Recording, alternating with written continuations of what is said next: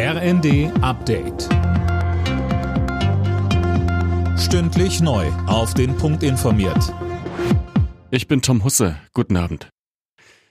Deutliche Worte von Verkehrsminister Wissing. Er hat die Deutsche Bahn und die Lokführergewerkschaft im Tarifstreit dazu aufgerufen, sofort an den Verhandlungstisch zurückzukehren. Seit dem frühen Morgen läuft der Megastreik der GDL. Bis Montag fallen etliche Züge aus.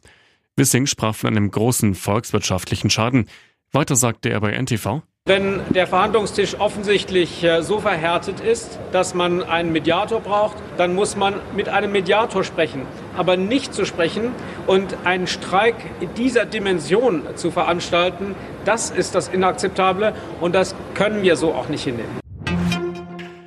Außergewöhnlich selbstkritisch hat sich Kanzler Scholz in einem Interview mit der Wochenzeitung Die Zeit gezeigt. Er sieht sich mitverantwortlich für das schlechte Erscheinungsbild der Ampelregierung.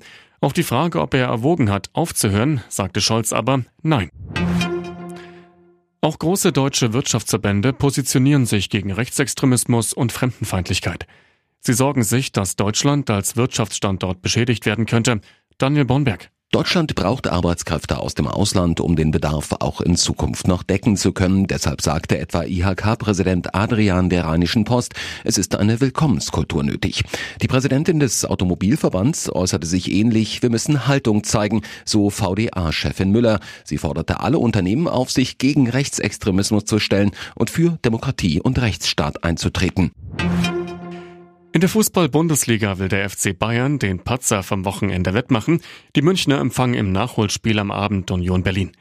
Eigentlich sollte die Partie Anfang Dezember über die Bühne gehen. Wegen des Schneechaos in München war das Spiel aber abgesagt worden. Los geht's 20.30 Uhr. Alle Nachrichten auf rnd.de